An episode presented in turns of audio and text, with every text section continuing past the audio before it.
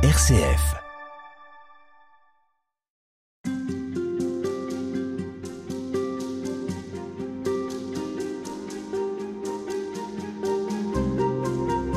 Anne Lécu, bonjour. Bonjour Véronique. Vous êtes religieuse dominicaine et dans le livre que vous publiez aux éditions du Cerf, il est question de fruits. Alors ce n'est pas un livre de cuisine, ce n'est pas non plus un livre de conseils diététiques. Les pommes, les figues et les raisins dont il est question dans ce livre sont ceux de la Bible. Et dans la Bible, il y a beaucoup de fruits. On va le voir avec vous. Ils sont souvent euh, très symboliques, très représentatifs de ce que Dieu nous donne, de sa grâce et de la capacité que nous avons ou pas à la recevoir et à la faire fructifier sans mauvais jeu de mots. Alors euh, dans ces entretiens, nous allons euh, parcourir avec vous ces textes très évocateurs, mais j'aimerais euh, d'abord que vous nous racontiez comment vous est venue l'idée de travailler sur cette thématique et qu'est-ce qui vous a intéressé dans, dans ce thème des fruits? Alors en fait, il y a deux, deux pistes qui m'ont donné envie de travailler la question des fruits. Tout d'abord, c'était dans la droite ligne des parfums que j'avais déjà travaillé, parce que dans le Cantique des Cantiques, au milieu du livre où il est vraiment question des parfums, il est également question des fruits. Et donc je me disais qu'il y avait sans doute un lien et que dans la continuité du travail sur les parfums, ça valait le coup d'essayer de voir où il y avait des fruits, qu'est-ce que c'était que fructifier. Et puis la deuxième piste, c'est tout à fait autre chose, c'est lié à la situation des abus dans l'Église, où en fin de compte on entend assez volontiers euh, des communautés où il y a beaucoup de monde finalement, euh, il y a beaucoup de fruits. Et ma question c'était, euh, est-ce que les fruits, c'est la quantité de gens qui sont présents dans tel ou tel groupe, la quantité de gens jeunes notamment? Est-ce que c'est vraiment ça les fruits? Et donc du coup, ces deux interrogations se sont croisées. J'ai choisi un peu délibérément de pas trop explicitement m'attaquer à la seconde, même si elle est en filigrane en fait dans les questions que j'ai voulu travailler. Au fond, de quoi est-ce qu'il est question dans votre livre? Ce dont il est question, je crois que c'est de l'accomplissement d'une existence. Porter du fruit, c'est sans doute ça. Et d'ailleurs, il n'y a pas des fruits, mais finalement, c'est le fruit. Et le fruit, c'est probablement Jésus-Christ. Et donc, la question qui nous est posée à chacun d'entre nous, c'est comment, à l'image du Christ, notre vie s'accomplit dans un mouvement de donation pour d'autres que nous.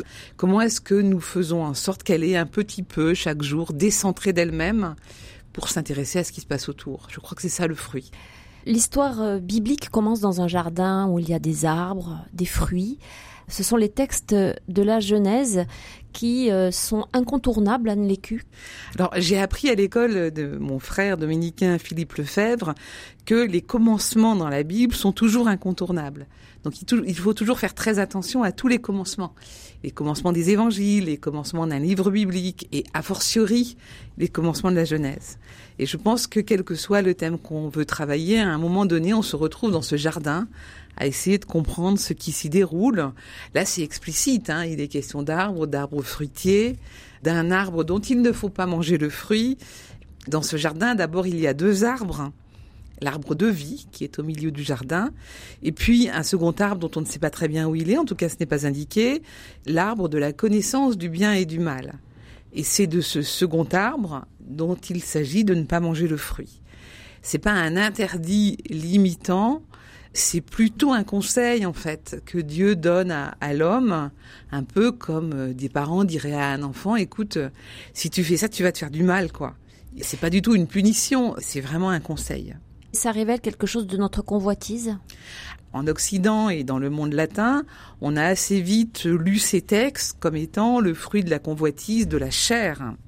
Mais quand on regarde en fait ce que disent nos frères chrétiens d'Orient, c'est tout autant la convoitise de l'esprit. Donc ça peut être la convoitise de la connaissance, la convoitise du jugement, vouloir juger par soi-même du bien et du mal. Donc en fait cette convoitise, elle est mêlée. Hein. C'est pas seulement euh, une histoire de sexe et de relations interdites qu'il faudrait euh, préserver. C'est vraiment qu'est-ce que ça veut dire le bien et le mal? Qu'est-ce que ça veut dire mettre la main sur le fruit de la connaissance du bien et du mal? Qu'est-ce que ça veut dire Décider par soi-même de ce qui est bien et de ce qui est mal? Voilà les questions que le texte pose. Alors il donne pas des réponses. Hein. Le texte biblique, il nous pose des questions. C'est pas d'abord un livre de réponses, c'est un livre de questions. Il met en scène des problématiques fondamentales en fait. Il met en scène des questions à chacun d'entre nous d'entendre. C'est un gros travail, hein, d'aller entendre la question qui est la nôtre. C'est un gros travail qui a été peut-être un peu euh, dénaturé par les caricatures qui en ont été faites.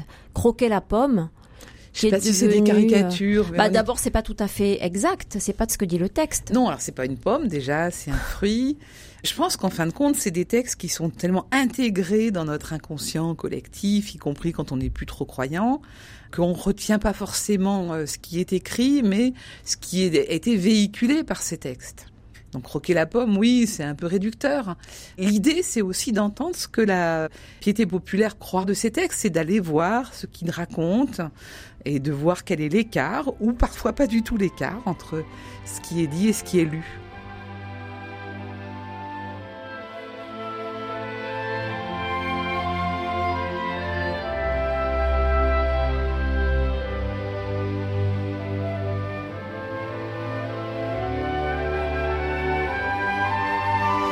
Anécu, il y a beaucoup de choses à dire sur ce euh, premier chapitre de la Genèse. On va essayer d'évoquer quelques-uns des points que vous soulignez dans votre livre. D'abord, vous dites que fructifier, ça n'est pas multiplier. J'aimerais que vous nous éclairiez sur cette formule. C'est très important parce qu'en fait, le, les premiers versets, enfin, du livre de la Genèse, mettent en scène Dieu qui crée en fait le monde et au moment de créer l'homme, il dit fructifiez, multipliez, remplissez la terre et dominez-la. Alors, bien souvent, on a l'impression que des, mots sont redits de façon un peu identique, sous une autre forme, et que c'est à peu près synonyme. C'est sans doute vrai.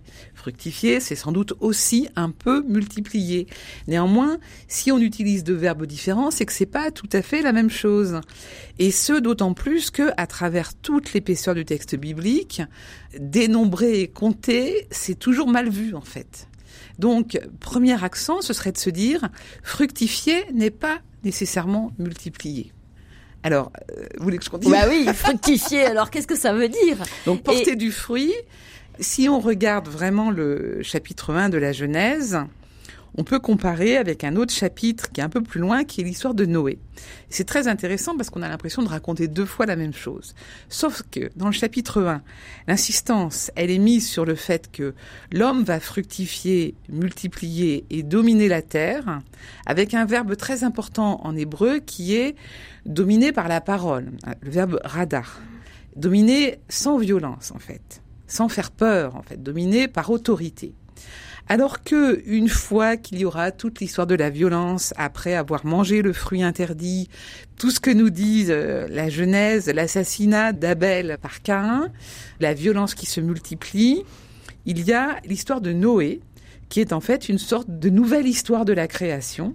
De nouvelle alliance. De nouvelle alliance, oui. Mais sans vraiment utiliser des mots trop compliqués. Mmh. De nouvelle création racontée à nouveau avec les mêmes termes.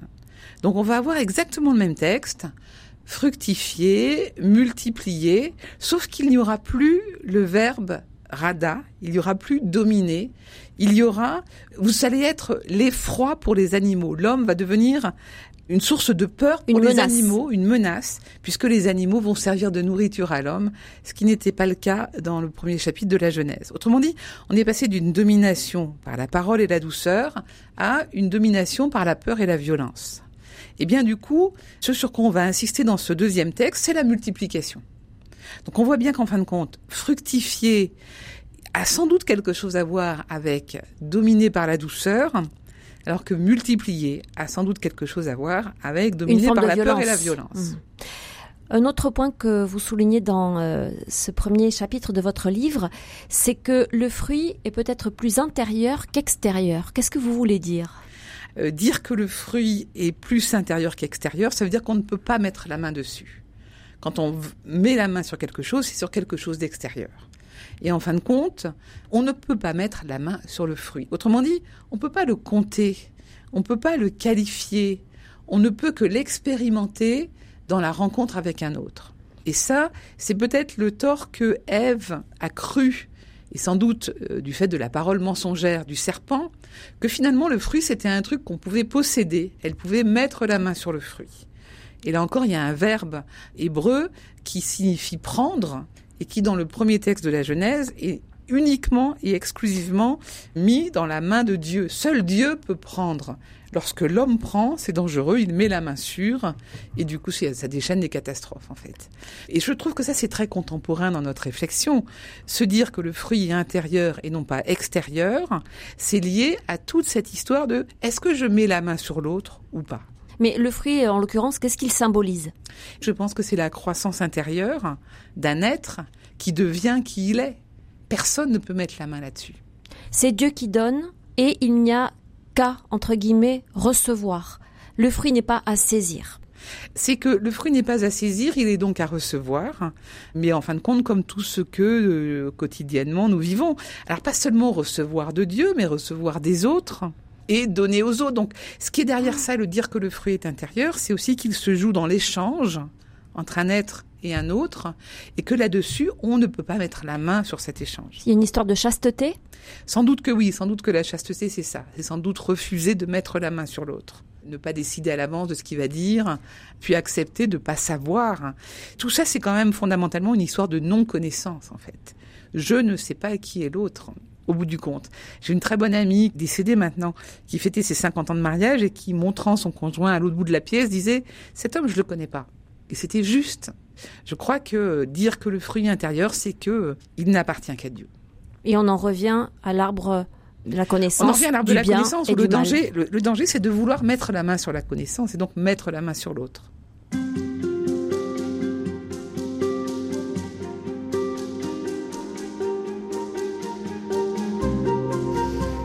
On l'a dit précédemment, euh, Anne Lécu, il est beaucoup question de fruits dans la Bible. Il faut peut-être redire un mot d'abord du, du, contexte, de la zone géographique dans laquelle ce récit, ces récits s'inscrivent. Un pays de soleil, un pays de... Pays méditerranéen. Méditerranéen, voilà. Oui, tout à fait. Donc, alors, il n'y a pas beaucoup d'arbres variés. Hein. On trouve essentiellement, euh, dans la Bible en tout cas, euh, les figuiers, la vigne évidemment, les oliviers, les grenades, puis le blé, qui est un autre genre de fruit, toutes, euh, toutes les, céréales qui sont un autre genre de fruit. Euh, voilà, mais donc en fait, il y a des grands arbres, hein, des grandes lignées d'arbres euh, qui méritent d'être suivis, mais il n'y en a pas 50 différentes. Et puis évidemment, une vie très rurale, de gens qui cultivent autant qu'ils le peuvent aux époques en question.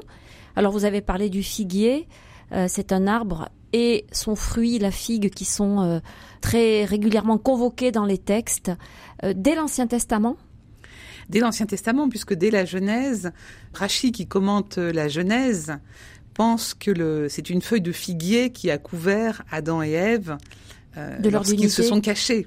Donc en fait, la question était, l'arbre de la connaissance du bien et du mal n'était-il pas un figuier? Et c'est un peu l'interprétation que lui suggère. Et de fait, le figuier a toujours été lié à la connaissance.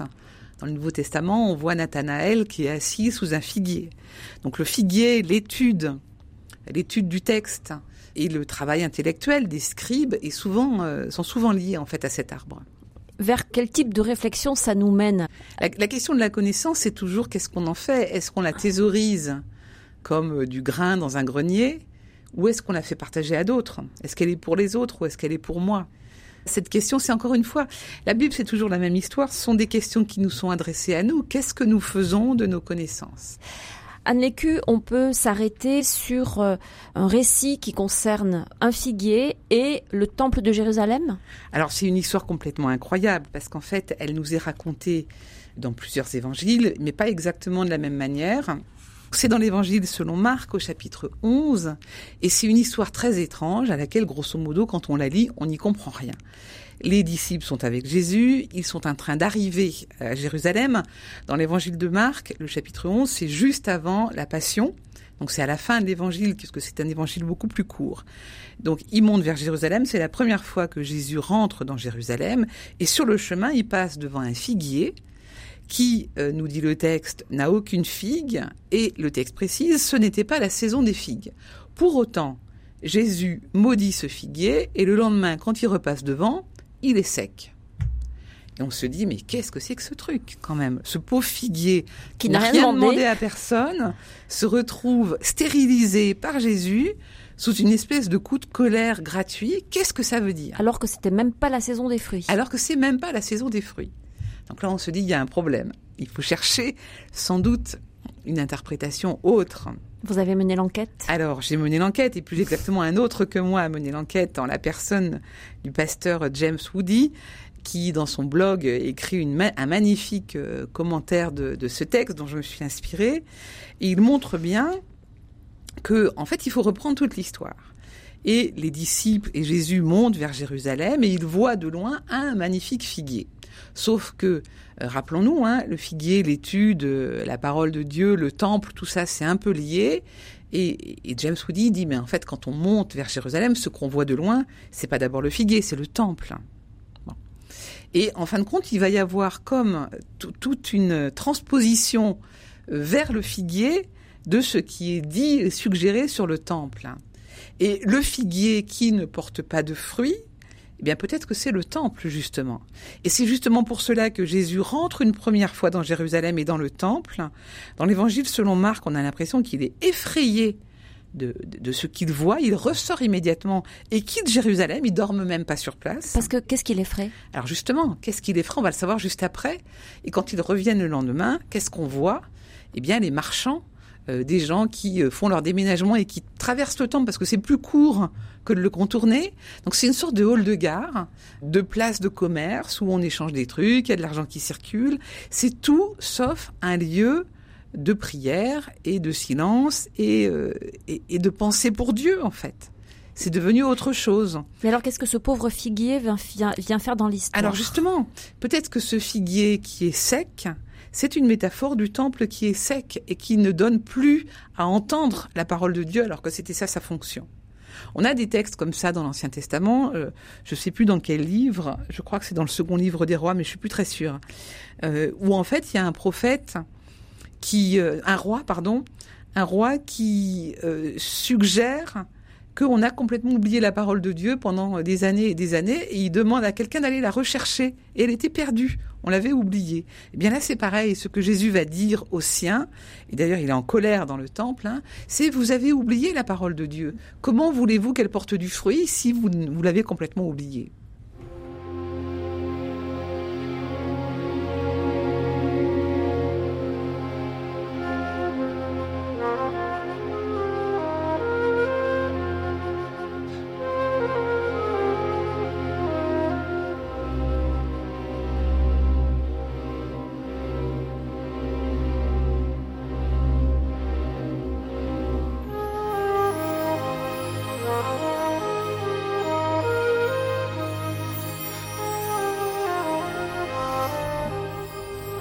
Il est euh, également question dans les évangiles d'un autre style de figuier, en tout cas un arbre qui s'appelle un sycomore. C'est la même famille?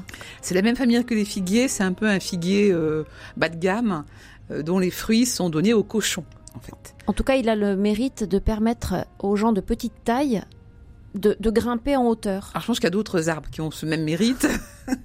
Toujours est-il que, que, le sycomore est connu par Zachée, qui, euh, alors que Jésus s'approche euh, vers chez lui, décide de monter dans l'arbre. Parce qu'il est petit. Parce qu'il est petit et que sinon il ne verrait rien. Et du coup, c'est très joli cette histoire, parce qu'en fin de compte, il est comme un fruit dans un arbre Zachée. Et Jésus va passer, va le voir, lever les yeux vers lui, et c'est très joli parce que il y a, y a, peu d'endroits où Jésus lève les yeux et en général c'est pour prier son Père qu'il lève les yeux. Et là il lève les yeux vers Zachée, le voit, lui dit de descendre et euh, se fait inviter chez lui. Et là le texte devient très intéressant parce qu'on a coutume nous de se dire ben voilà Zachée se convertit quand il rencontre Jésus et donc à ce moment-là il décide de cesser de voler les gens, de, rembourser ce qu'il aurait pu euh, leur prendre par erreur ou par euh, malversation. Sauf que le texte grec ne dit pas du tout ça. Le texte grec dit au présent que Jésus, euh, comment dire, s'émerveille de ce que Zachée fait habituellement. Et qu'est-ce que nous dit Zachée? Je fais don aux pauvres de la moitié de mes biens, et si j'ai fait tort à quelqu'un, je lui rends le quadruple. Ce que nous dit le texte, c'est que les gens qui sont là et qui voient que Jésus s'est invité chez Zachée disent Tiens, il est allé chez un pêcheur. Et nous qui sommes lecteurs ordinaires, nous avons un peu tendance à dire la même chose finalement. Le pécheur Zachée se convertit. Sauf que Zachée dit au présent, je fais don de mes biens. Et donc peut-être que euh, ce que Jésus remarque, c'est que Zachée est un homme généreux, ce que personne n'avait vu. Et c'est pourquoi c'est une bonne nouvelle, cette rencontre entre Jésus et Zachée. Et ça rejoint ce qu'on se disait le premier jour, hier je crois, sur l'arbre de la connaissance du bien et du mal. C'est toujours un peu la tentation d'un jugement. Et nous sommes, nous qui lisons ce texte, bien souvent dans la position des accusateurs de Zachée, qui l'avons jugé pécheur, alors qu'en fait nous n'avons pas vu qu'il était généreux, ce que lui, Jésus, a vu. Est-ce que c'est aussi pour ça, Lécu, que euh, vous insistez sur la nécessité de lire ces textes sans idée préconçue, avec un regard neuf, pour ne pas être euh, encombré, parasité par euh, ce qu'on croit déjà savoir. Alors je pense qu'il faut toujours se laisser surprendre, mais tout le monde, enfin moi je l'ai appris d'autres, hein, c'est pas tellement une originale. Faut se laisser surprendre par le texte. Alors certains vont dire bah oui, mais il faut savoir faire du grec ou de l'hébreu. Moi, je ne parle pas du tout hébreu, mais dans ces cas-là, ce qui est intéressant, c'est d'aller confronter des traductions différentes. Regardez quand on veut vraiment travailler un texte. Hein, et aujourd'hui, sur Internet, c'est possible de confronter des traductions différentes. Regardez ce que dit une Bible protestante, euh, la traduction œcuménique de la Bible, la Bible de Jérusalem, et du coup, essayer de voir quelles sont les nuances. Voilà. Et puis avec les concordances aujourd'hui en ligne, on peut facilement trouver le texte grec, y compris enfin, le, mot équivalent du texte grec, ce qu'on appelle les strong, euh, ce qui permet de voir exactement qu'est-ce qui est derrière ce texte. Ça veut donc dire que cette parole, ces textes sont à, à découvrir sans cesse. On ne peut pas considérer à un moment donné qu'on les maîtrise, qu'on les connaît et qu'on les sait. La parole de Dieu, c'est une chose vivante. C'est comme la parole de quelqu'un. Donc en fait, elle n'existe que dans la relation qu'on instaure avec elle. Euh, et, la parole de Dieu, c'est pas d'abord la Bible, c'est d'abord le Christ qui nous parle. Donc du coup, la parole, elle est toujours euh, toujours neuve parce que chaque situation, chaque jour nouveau est neuf. Et donc chaque jour nouveau, nous lisons avec une expérience différente, des rencontres que nous avons faites qui sont différentes. Et donc on va l'entendre de façon différente.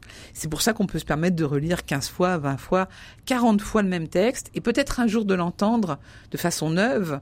Et quand c'est le cas, c'est un vrai cadeau comme un arbre qui donne des, fruits qui donne chaque année qui sont jamais tout à fait les mêmes. Exactement.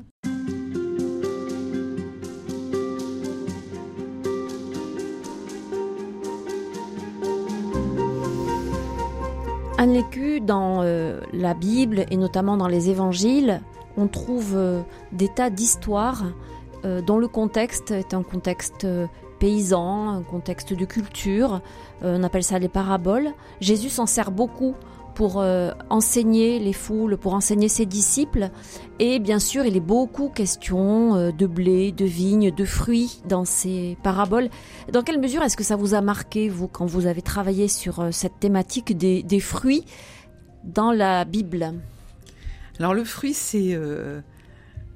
si je prends le blé, par exemple, ce qui marque quand même, c'est qu'il faut que le grain meure pour que l'épi de blé puisse grandir. Donc il y a une dimension très christique. La semence. Dans les fruits, en fait. Mm. Euh, la semence doit mourir euh, pour que l'arbre vive, enfin pour que le, le, grain vive. Euh, pour le raisin, c'est un peu différent. Il faut que le grain soit broyé pour qu'il y ait du vin là aussi, il y a quelque chose d'assez euh, christique. Enfin, le mystère pascal n'est pas très loin. L'olive, j'en ai peu parlé, mais les oliviers, enfin, l'olive doit être broyée aussi pour euh, que l'huile puisse exister. Euh, donc voilà, il y, a toujours quelque chose d'une mort qui permet la vie quand on regarde la nature, en fait, et, la vie des fruits et, la possibilité qu'ils se multiplient, en fait. Si on, on s'arrête sur l'épi de blé, est-ce qu'il en est beaucoup question dans les évangiles notamment Il y a beaucoup question du blé. Euh, avec des accents très différents. Il y a une parabole qui dit, par exemple, que tu dormes ou que tu veilles, une fois que tu as semé ton champ, grosso modo, le blé pousse. Donc ça, c'est quand même assez rassurant. Donc il y a aussi euh, une dimension de démaîtrise, en fait. C'est-à-dire que, bah, écoute, tu peux pas tout faire. Laisse aussi le grain pousser, sois patient. Il y a une dimension de patience. Le temps de la moisson n'est pas le temps de la récolte. Euh, les moissonneurs ne sont pas ceux qui ont semé. Celui qui éprouve la joie du grain, c'est pas celui forcément qui a éprouvé la peine de la semaille. Bon, donc il y a tout ça. Il y a la qualité de la terre qui reçoit le grain. C'est ce que j'allais dire. il y a, il y a la, qualité de la terre qui est tout à fait développée dans les paraboles du semeur. C'est raconté dans plusieurs évangiles, hein, Matthieu, Marc et Luc. Et on va nous raconter une histoire de semeur un peu dingo qui va euh, mettre de la graine euh, partout où ça pousse pas, y compris sur le bitume la porte d'Orléans, là, sur les cailloux, dans les ronces, et puis dans la bonne terre.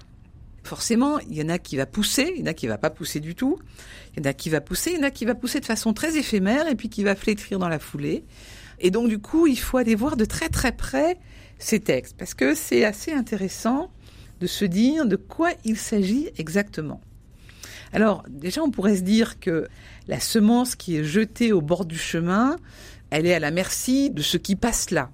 Et ce que le texte biblique va développer, c'est tout ce qui est autour du mauvais, de l'accusateur qui va s'emparer du fruit, qui va s'emparer du grain et qui va même l'empêcher de rentrer dans la terre. Donc, tout ce qui serait faux, les pseudo-prophètes, les pseudo-prophéties, les pseudo-Jésus même, euh, les pseudo-Messie, euh, qui font croire que ils sont euh, l'avenir, c'est par là qu'il faut aller, on pourrait dire les pseudo-thérapeutes aujourd'hui, hein, qui sont dans l'illusion en fait, qui racontent des choses fausses. Donc ça, ça pourrait être un premier type de terre, un premier type d'événement qui empêche la terre d'accueillir le grain. Le deuxième autre type, c'est ce qui est séducteur. En fait, le grain tombe dans la terre et puis en fait, il pousse pas. Pourquoi? Soit parce qu'on lui a, euh, on l'a séduit, donc il a poussé très vite et puis il s'est fané très vite. Il y a sans doute aussi quelque chose sur l'intériorité. La terre n'avait pas de quoi nourrir le grain. Elle était creuse, elle était vide, elle était euh, pauvre. Et les grains sont restés comme bloqués. Donc il y a tout un champ lexical autour du vide, Comment est-ce que moi j'ai une terre qui permet d'accueillir le grain ou est-ce que je vis à la surface de moi-même, pour faire court? Qu'est-ce que c'est une terre qui permet d'accueillir le grain et de faire pousser un beau et bon la blé? bonne terre, la bonne terre, on ne sait pas très bien qui elle est. On, a qualifié toutes les terres qui euh, n'accueillent pas le grain. La bonne terre, c'est sans doute quelque chose autour de la parole vraie, ce qu'on appelle en grec la parésia. Une bonne terre, c'est celle qui va permettre au grain de se déployer, et sans doute autour de la parole juste ajustée, qui dit ce qu'elle est et qui parfois ne plaît pas, qui ne cherche pas à séduire, qui ne cherche pas à, raconter des, faussetés, mais qui est euh, vraie. La parole de Dieu, c'est une semence que nous devons accueillir pour la faire fructifier euh, La parole de Dieu n'attend qu'une chose, c'est d'être accueillie. C'est une sorte de désir plutôt. La parole de Dieu, elle poussera partout où elle est accueillie, y compris bien loin de l'église, y compris chez des gens dont on ne pensait pas euh, qu'ils allaient pouvoir l'accueillir, etc. Donc, elle pousse là où il y a de la terre. Et je crois que la parole de Dieu et, et la parole de l'homme ont quelque chose en commun, en fait. Et peut-être que la bonne terre, c'est celle qui permet à la juste parole d'être dite, donc à la bonne relation.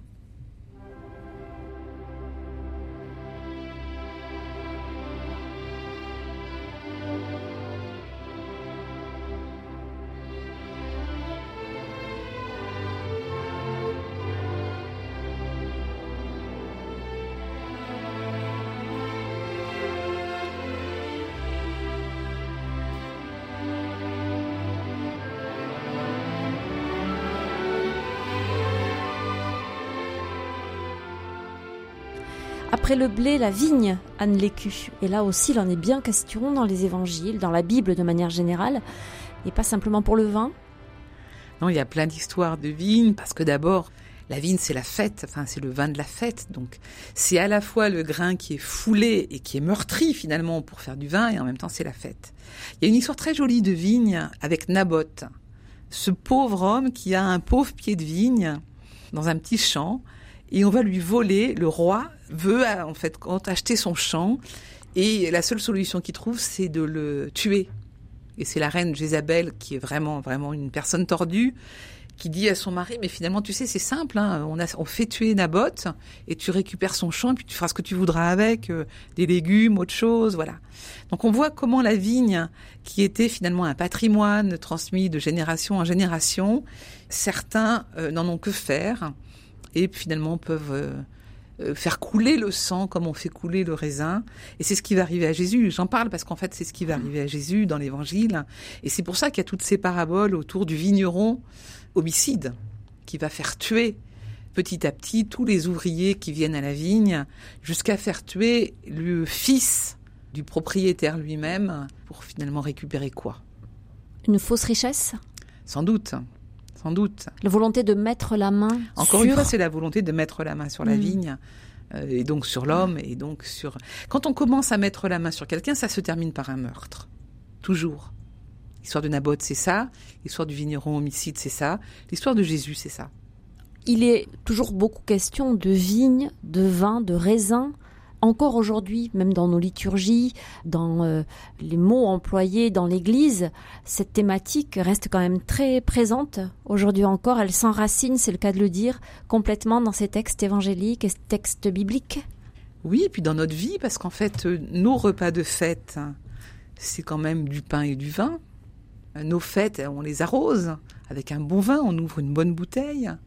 Donc c'est pas seulement un reliquat d'une tradition ancestrale, c'est inscrit dans le plus euh, anthropologique de nos existences en fait. Ça symbolise aussi le travail des hommes, hein, c'est ce qu'on dit. C'est le euh, travail des hommes et c'est le partage du pain.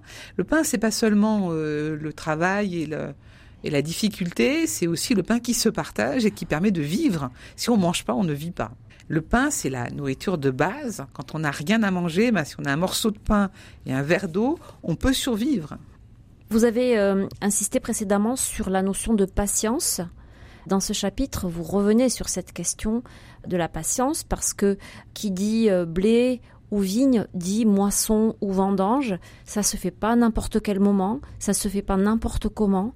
Il faut des vendangeurs ou des moissonneurs pour euh, accomplir cette tâche. Et oui, oui, il faut du temps, il faut de la patience. Alors, sur le figuier aussi, on aurait pu en parler hier. Il y a un très joli texte, je crois que c'est dans l'évangile de Luc, où là, on n'est plus du tout dans un figuier qui euh, est maudit par Jésus, mais on a le, comment dire le propriétaire du champ qui dit mais mets un peu d'engrais auprès du figuier, puis peut-être qu'il va quand même donner des fruits. Donc là aussi, on a une belle image de la patience où parfois faut mettre de l'engrais. Et ça, c'est intéressant parce que l'engrais, c'est quoi? C'est des déjections qu'on va mettre. Donc c'est pas seulement tout ce qui est beau, tout ce qui est bien dans nos vies qui va servir d'engrais. C'est parfois des choses pas terribles. Le principal étant de les déposer là et on verra bien. Donc cette notion de patience, on la retrouve beaucoup avec les fruits, effectivement, comme vous le dites, avec la vigne et avec le blé. Il faut du temps pour une existence. Enfin, il faut du temps pour se convertir. Il faut du temps pour comprendre des choses de soi, des choses de Dieu, des choses des autres. Il faut de la vigilance aussi, une sorte d'attention qui permet de grandir en fait. Vous faites allusion dans, ce chapitre au fait que on nous invite à travers une parabole à prier ou à espérer qu'il y aura des, des moissonneurs, des gens pour euh, moissonner, pas pour semer. Qu'est-ce que ça nous dit de notre euh, contexte actuel, notamment contexte ecclésial? La semaison est faite. hein. Le Fils de Dieu a été crucifié, il est mort comme un grain de blé, et donc la terre et nos vies ont été ensemencées. Nous n'avons pas besoin de semer, c'est fait. Maintenant, chaque génération est là pour travailler à ce que les fruits qui ont été semés puissent être donnés à d'autres. Voilà. C'est pas une histoire de clerc, de prêtre ou de vocation. C'est pas la question. Ou dans ces cas-là, c'est une question de vocation au sens très large. Mais c'est un mot qui est un peu piégé, Mhm. vocation. Donc, il faut faire très attention à Et ce oui, mot. parce qu'on prie pas chaque année pour Je les pas vocations. l'employer. Mm. La question, c'est comment nous, ceux qui nous entendent et moi, enfin vous, comment est-ce que nous sommes réceptifs à ce que la parole de Dieu transforme nos existences? C'est ça l'unique question. Il n'y en a pas d'autre que celle-là. Comment est-ce que nous nous laissons convertir par le Christ dont la vie a été ensemencée dans tout homme?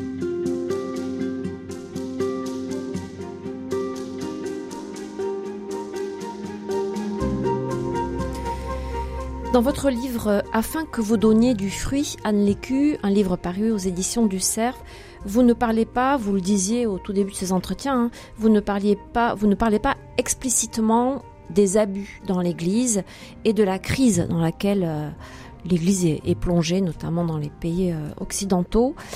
J'aimerais quand même qu'on s'arrête un petit peu sur cette question malgré tout parce que il y a un chapitre qui s'intitule On reconnaît l'arbre à ses fruits. Quand un certain nombre de révélations ont été faites concernant des abus commis par des fondateurs de communautés qui pourtant euh, sont des lieux, apparemment des lieux de vie pour des tas de gens depuis très longtemps, on a du mal à discerner, à savoir si, si vous me permettez l'expression, il faut jeter le bébé avec l'eau du bain, s'il y a des choses à garder, si tout est, est pourri. Est-ce que on peut euh, s'interroger euh, sur cette formulation On reconnaît l'arbre à ses fruits. Comment vous l'entendez-vous? Alors c'est très compliqué et c'est beaucoup plus compliqué euh, quand on commence à regarder le texte que ce qu'on imaginait. Ça c'est vraiment la première des choses à dire. il faut détricoter, si vous voulez, plusieurs choses. La première chose, euh, dans votre expression, on reconnaît l'arbre à ses fruits. Ça voudrait donc dire que si les fruits sont bons, finalement, il n'y a pas de problème. L'arbre est bon. L'arbre est bon. C'est ce qu'on nous a dit, c'est ce qui a été dit explicitement, par exemple, concernant les légionnaires du Christ. Par, je sais plus euh, quel cardinal, qui disait, en gros, euh, regardez comme les fruits sont bons, donc c'est qu'il n'y a pas de problème. Donc là, on voit bien que cette interprétation-là ne tient pas la route. Donc c'est pas comme ça qu'il faut compter. Et vous voyez que derrière, l'idée c'est que les fruits, c'est le nombre. C'est parce qu'ils sont jeunes et nombreux que nécessairement ce serait un bon fruit. Donc première question, qu'est-ce que c'est qu'un bon fruit? Et encore une fois, moi j'ai pas de réponse à cette question.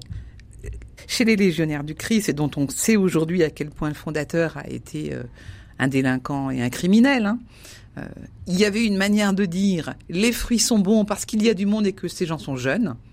Donc, il n'y a pas de problème. Donc, cette interprétation-là, elle n'est pas possible. Et on voit bien que, euh, comme on le disait la première fois, on peut pas, on peut pas assimiler, fructifier et multiplier. Le nombre, euh, si le fruit c'est juste le nombre, ça peut pas coller. Première des choses. Deuxième chose, euh, dans des institutions, alors je sais pas, prenons l'arche si vous voulez, mais ça pourrait être tout à fait d'autres d'autres institutions. Une fois qu'on se rencontre que le fondateur a commis des crimes ou des délits. Et que pour autant, il y a des gens qui ont déployé leur existence dans ces instituts, on se dit, mais qu'est-ce qu'on fait? Qu'est-ce que ça veut dire? Est-ce qu'il faut tout jeter, comme vous le disiez tout de suite, ou pas? Euh, Il me semble à la réflexion, et à une réflexion qu'on mène avec d'autres, euh, que, comment dire, il peut y avoir dans, la vie de quelqu'un euh, comment dire ça? La vie de quelqu'un peut être parfaitement ajustée à la parole de Dieu, et dans ces cas-là ne sera pas entamée par le délit ou le crime du fondateur ou du supérieur de l'institut. Mais c'est pas grâce à l'institut qu'il s'est déployé, c'est grâce à la justesse de son cœur devant Dieu qu'il a pu déployer sa vie. Donc c'est pas pas quelque chose qui permettrait de justifier a posteriori le fondateur ou le supérieur qui serait déviant. Maintenant, retournons au texte biblique lui-même. Parce que là, pour le coup, il faut regarder de près. Je vous prends par exemple Matthieu au chapitre 7. De quoi est-il question? Méfiez-vous des faux prophètes ou des pseudo-prophètes qui viennent à vous en vêtements de brebis, alors qu'au-dedans ce sont des loups voraces. C'est à leurs fruits que vous les reconnaîtrez. C'est dans ce contexte que l'on parle des fruits. Donc ce texte, explicitement, est un texte qui parle des faux prophètes. Donc c'est pas d'abord sur les bons prophètes que Jésus nous parle. Il nous dit attention, c'est à leurs fruits que vous les reconnaîtrez, les faux prophètes. Donc il ne s'agit pas de se dire s'il y a des bons fruits, l'arbre est bon. Il s'agit de se dire quand le fruit, euh, la vie détruite de quelqu'un qui sort d'un institut en étant complètement ravagé, quand le fruit est mauvais, eh ben c'est sans doute qu'il y a eu quelque chose de pas tout à fait bien. Et donc c'est un critère de discernement des faux prophètes. Donc ce texte-là n'est pas pour justifier des instituts à partir des fruits, mais pour débusquer les faux prophètes. Et vous voyez à quel point c'est quand même plus subtil qu'il n'y paraissait à première vue. C'est très subtil et euh, j'en reviens à ce que vous disiez dans une dans la première émission, je crois, où vous disiez que fructifier n'est pas multiplier. Euh, le nombre n'est pas la garantie de la qualité entre guillemets. Non, c'est ça. Alors du coup, on en revient à ce que, enfin, à la première émission. Euh, fructifier n'est pas multiplier. Le fruit ne s'accapare pas, on ne peut pas le posséder, on ne peut pas le décrire comme une chose, on ne peut pas mettre la main dessus, en fait. et euh, il est intérieur et non pas extérieur, il se reçoit bien plus qu'il ne se prend, en fait. Donc ça veut dire que euh, déterminer quel serait le fruit d'une œuvre aujourd'hui, c'est extrêmement compliqué. Quand vous parlez d'une œuvre, c'est une communauté religieuse, une congrégation. Pas seulement. Regardez, euh, euh, quand on parle euh, d'une œuvre de peinture dont le peintre était un délinquant sexuel, mm. qu'est-ce qu'on fait de cette œuvre? Donc, le lien entre le créateur et l'œuvre. Ça aussi, du coup, ça pose plein de questions. Est-ce qu'on peut juste se dire, bah, finalement, il y a une séparation totale? Et l'œuvre, elle vit sa vie et, et très bien. Bon, Sauf que une fois que vous savez que le créateur était un délinquant sexuel et que vous regardez l'œuvre et que vous voyez dans ce qu'il a peint euh, des scènes d'abus d'enfants, comment vous pouvez supporter ça?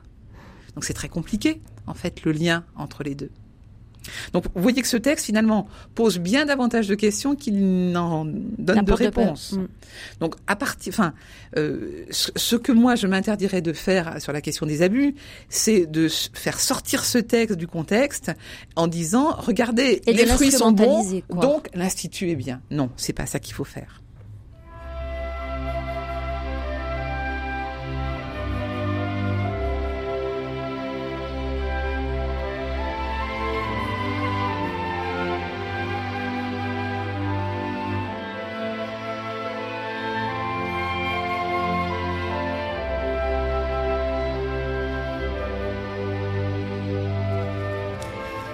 De même qu'on ne peut pas toujours euh, euh, reconnaître l'arbre à ses fruits, Anne Lécu, euh, il y a une autre thématique qui traverse l'ensemble des textes bibliques, c'est celui de la stérilité. Est-ce qu'il y a, selon vous, des vies stériles, comme il peut y avoir un vieux figuier qui ne donne plus de, figues? Alors oui, sans doute qu'il peut y avoir des vies plus ou moins fécondes et plus ou moins stériles ça rejoint la question qu'on se posait sur la terre et le blé. Comment est-ce que je reçois ou pas euh, la parole de Dieu? Comment est-ce que je reste à la surface de ma vie ou pas? Euh, Donc ça, c'est une question qui est de la responsabilité de chacun et personne ne peut répondre pour son voisin.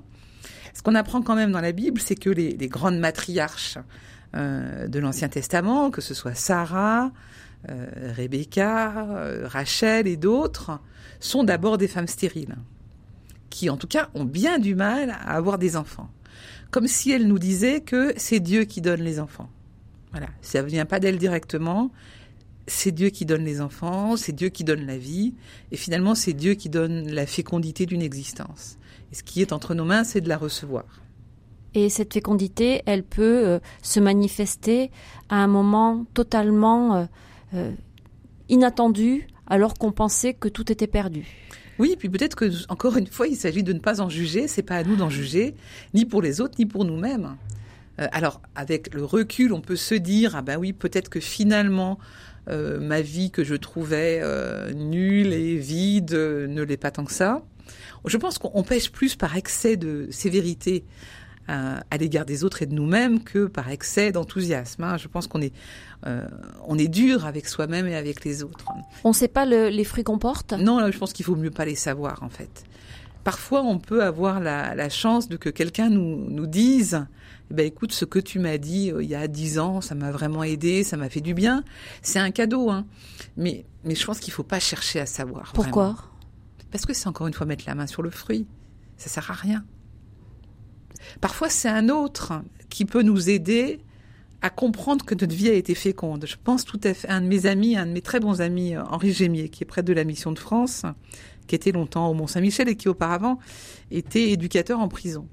Il raconte volontiers cette histoire où il avait rencontré un jeune homme détenu qui était sorti de prison et qui était en train de mourir du sida, qui était un, un jeune toxicomane euh, qui est vraiment avec une vie difficile. Et ce jeune homme lui disait, bah, tu vois, ma vie, elle était toute pourrie, j'ai rien fait de bien. Et Henri lui disait, mais écoute, cher, je suis sûr que tu as fait quelque chose de bien. Et à un moment donné, cet homme se lui dit, ah oui, un jour, euh, j'ai partagé ma dose d'héroïne avec une copine qui en avait pas. Et Henri lui a dit, bah, tu vois, tu es un homme généreux. Et en fait, c'est ça que Dieu aime dans ta vie, c'est ta générosité. Donc, vous voyez comment, en fin de compte, euh, à nous de, montrer que la vie des autres est fructueuse. En fait, la question n'est pas de savoir si nous, notre vie est fructueuse, c'est de se dire comment est-ce que je suscite chez l'autre la possibilité qu'il porte du fruit. C'est ça qui compte. Qu'est-ce que c'est porter du fruit? Qu'est-ce que ça veut dire? Je crois que c'est avoir une vie accomplie qui n'est pas centrée sur soi-même. C'est tout. Et c'est transmettre quelque chose? Ben, Si on n'est pas centré sur soi, je pense qu'on est euh, vers les autres. Et donc on est dans un mouvement de donation, de générosité, de... Et encore une fois, je ne sais pas s'il faut identifier ce quelque mm. chose. Peut-être pas. Alors on laisse le suspense.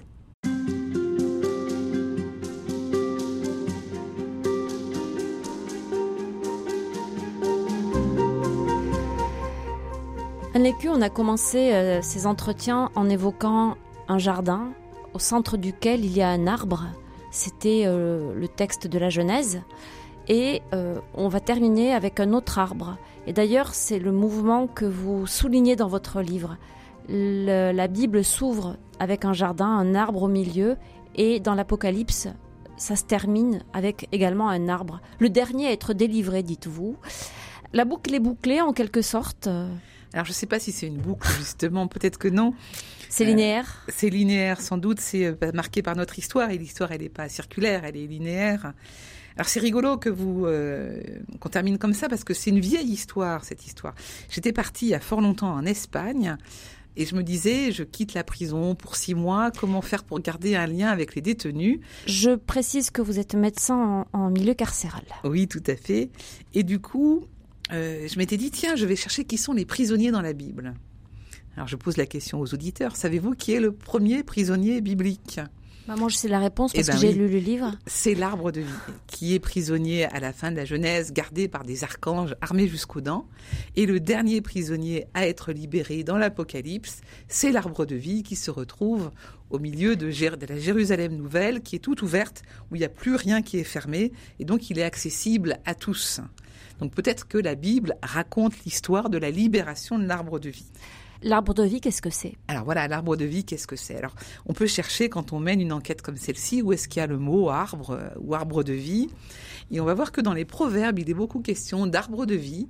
Euh, et puis surtout, la croix du Christ est considérée comme l'arbre de vie par excellence, euh, alors qu'elle est un instrument de torture, ce qui est quand même un paradoxe qui n'est pas mince. Hein. Et un bois mort. Et un bois mort. Mais peut-être que c'est le fruit qu'est le Christ qui donne vie à l'arbre qu'est la croix et qui en fait un arbre de vie. Donc on voit une inversion du mouvement, au bout du compte, c'est le Christ qui donne la vie à tous et qui fait de l'arbre euh, de la torture un arbre de vie. Pourquoi? Parce qu'il donne sa vie jusqu'au bout. Et donc c'est bien là où on retrouve un peu ce qui a été tout notre mmh. fil ces jours-ci, c'est que c'est dans le mouvement de donation vers d'autres qui, qui sont ses proches, euh, ses amis, l'humanité entière, son père, que euh, la vie circule et qui fait qu'il devient à son tour un fruit de vie pour tous. Alors cet arbre de vie, qui est en quelque sorte la dernière image du livre de l'Apocalypse, c'est la libération de qui? C'est la libération de quoi? Alors c'est sans doute la, la libération avant tout du destin, L'évangile et la Bible racontent un anti-destin. Aujourd'hui, on pense beaucoup que on n'a pas le choix, on va forcément dans le mur, le réchauffement climatique, la guerre, etc. L'évangile, c'est toujours de la nouveauté qui vient. Alors parfois de la nouveauté très discrète, hein, très modeste, mais de la nouveauté qui vient, qui est le contraire du destin. La providence de Dieu, c'est pas un truc qui serait écrit d'avance, c'est l'invention avec l'homme quotidienne de sa vie. C'est plutôt la prévenance qu'il faudrait d'ailleurs dire. La prévenance de Dieu, c'est qu'il est présent à la vie de l'homme quoi qu'il lui arrive. Rien n'est écrit d'avance. Donc je pense que c'est d'abord la délivrance du destin, la délivrance de la fatalité, la délivrance de la condamnation. Parce qu'en fin de compte, c'est pas une parole de condamnation que Dieu pose sur la vie de l'homme. Le mystère pascal, c'est l'ouverture d'une vie possible, alors qu'au contraire, on pensait que tout était fichu, que la mort avait gagné et qu'on était dans un tombeau pendant trois jours. Eh bien, on ne sait pas comment, la vie circule, la vie renaît, le Christ est ressuscité. Donc, euh, je pense que c'est d'abord ça. Et c'est seulement après que je dirais que c'est euh, la délivrance du péché ou du mal ou du malheur. Mais c'est d'abord avant tout la délivrance. On n'est pas dans un destin. Euh, la vie de l'homme n'est pas condamnée. Regardez par exemple sur la croix les deux compagnons du Christ, le larron d'un côté, le bon et, le méchant. En fin de compte, j'ai découvert il n'y a pas si longtemps que celui dont on dit qu'il est euh, le bon larron, bah, très bien, sa vie s'ouvre sur la vie de Dieu, euh, sur la promesse du Christ d'un avenir, mais le mauvais larron, à un moment donné, il dit un truc très intéressant, c'est qu'il dit nous en parlant du bon larron et de lui. même Et donc, du coup, à un moment donné, il cesse de s'intéresser à lui seul. Et eh bien, peut-être que ça, c'est une porte de salut aussi pour lui. Pourquoi est-ce qu'il est au centre, cet arbre? Alors, la question du milieu, c'est très intéressant parce que le nom de Dieu à travers toute la Bible, c'est d'être au milieu de son peuple. Donc, l'arbre de vie est au milieu du jardin. Le Christ est au milieu de nous. On voit ça au premier chapitre de l'Évangile selon Saint Jean. Il vient au milieu des siens, il vient habiter parmi nous. Peut-être même qu'il est le milieu de nous. Peut-être qu'il est ce qui est au centre de notre vie, au centre de nos rencontres, dès qu'il y a un homme, une femme, un homme, un homme, une femme, une femme qui s'aiment, le milieu, c'est lui, le Christ. Et l'arbre de vie, c'est la sagesse. En tout cas, ça a quelque chose à voir avec la sagesse. Dans les proverbes, je faisais allusion tout à l'heure à, l'arbre de vie, c'est lié à la sagesse parce que c'est lié à la parole de Dieu, encore une fois. Et la parole droite de Dieu, cette parole qui tranche, cette parole qui dit ce qui est vers la vie et ce qui... Non, la parole de Dieu ne dit pas le bien et le mal. Bien souvent, c'est, elle le dit dans d'autres images. Par exemple, le Deutéronome au chapitre 30, tu choisiras la vie. Je mets devant toi la vie et la mort, choisis la vie. Donc, finalement, ce qui est pour notre vie, c'est de vivre. Donc, la parole de Dieu va nous dire par où est la vie.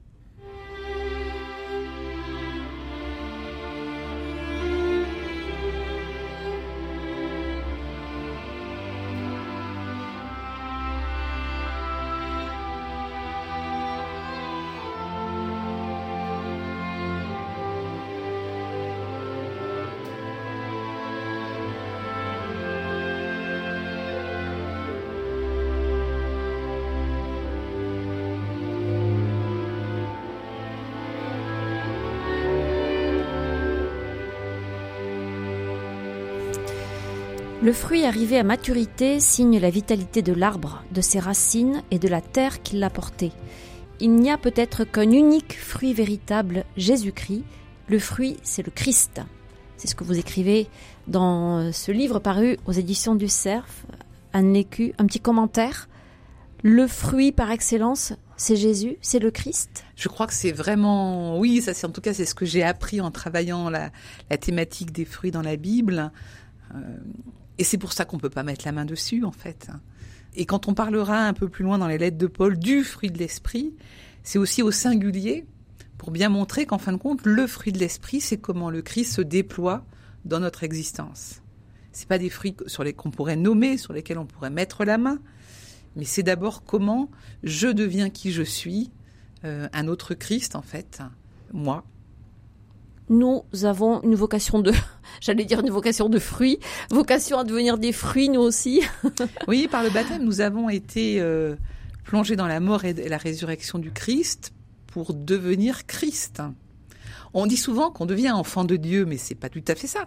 Tous les hommes sont enfants de Dieu. Le baptême nous configure au Christ. Donc notre vocation, c'est de devenir comme lui, un fruit donné pour d'autres.